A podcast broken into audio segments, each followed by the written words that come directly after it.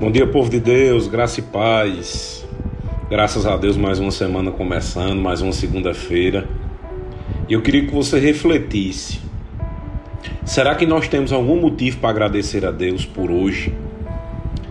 Será que, mesmo diante de toda dificuldade ou circunstâncias que estão se levantando, será que nós temos motivos para agradecer hoje e nós vamos ter no futuro?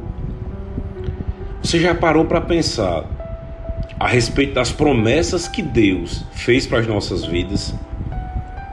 Nós temos promessas para essa vida e nós temos promessas, queridos, para a eternidade. E Deus cumpre tudo o que Ele promete. Se Ele prometeu para você, se Ele prometeu para mim, nós temos certeza de que vai acontecer. Josué 23,14 diz assim: Agora estou prestes a ir pelo caminho de toda a terra. Vocês sabem, lá no fundo do coração e da alma, que nenhuma das boas promessas que o Senhor, o seu Deus, lhe fez deixou de cumprir-se. Todas se cumpriram, nenhuma delas falhou. Deus prometeu, ele vai cumprir. Como? Muitas vezes não é da forma que nós queremos as promessas de Deus estão na palavra de Deus, estão na Bíblia. Ele nos prometeu paz, ele nos prometeu saúde, ele nos prometeu prosperidade. Tem a parte dele e tem a nossa parte. Será, queridos, que estamos deixando de receber as promessas de Deus porque estamos deixando de fazer alguma coisa? Pode ter certeza que se não está se cumprindo, é porque está faltando a nossa parte, porque Deus sempre faz a parte dele, sempre faz a parte dele.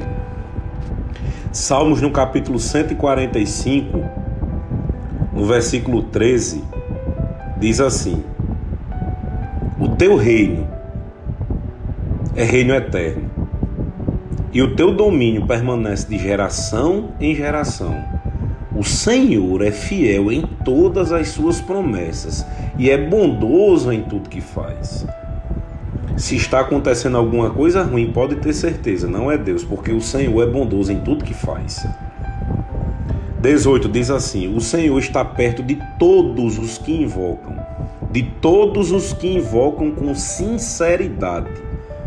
Realize os desejos daquele que o temem, ouve-os gritar por socorro e os salva. Olha só, queridos, todos os que invocam com sinceridade. É por isso que precisa ter da nossa parte. Existe uma promessa de Deus, mas esperar em Deus não é ficar parado. É buscar o que ele disse que vai fazer, mas com a certeza de que já está feito pela fé. Nós não devemos andar ansiosos ou preocupados com as promessas que Deus nos fez. Porque no tempo certo, na hora certa, do jeito certo, ela vai se cumprir. Eu não esqueço nunca o que um grande ministro chamado Cacá ele disse assim: Deus não põe arma na mão de criança. Porque Deus entende o que nós estamos prontos para receber. Muitas coisas que nós queremos, Deus quer nos dar mas nós não estamos aonde deveria estar. Nós não estamos fazendo o que deveríamos estar fazendo. E Deus está, eu quero te dar, mas você não está pronto para receber.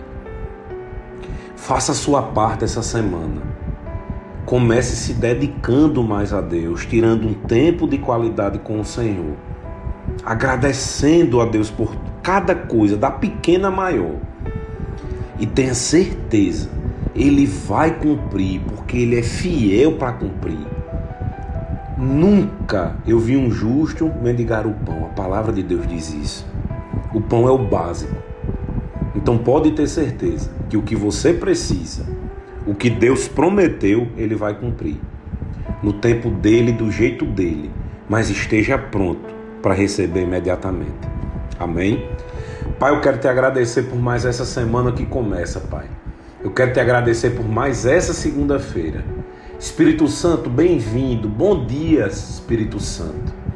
Estamos juntos, juntos para o melhor, para desfrutar do melhor, para estarmos juntos em comunhão com o Senhor. Eu repreendo em nome de Jesus todo o plano de Satanás. Eu declaro desfeito em nome de Jesus sobre a nossa vida e sobre todos que amamos. Declaro uma semana próspera, abençoada e em paz. Graça e favor multiplicado, Senhor, diante de ti e diante dos homens.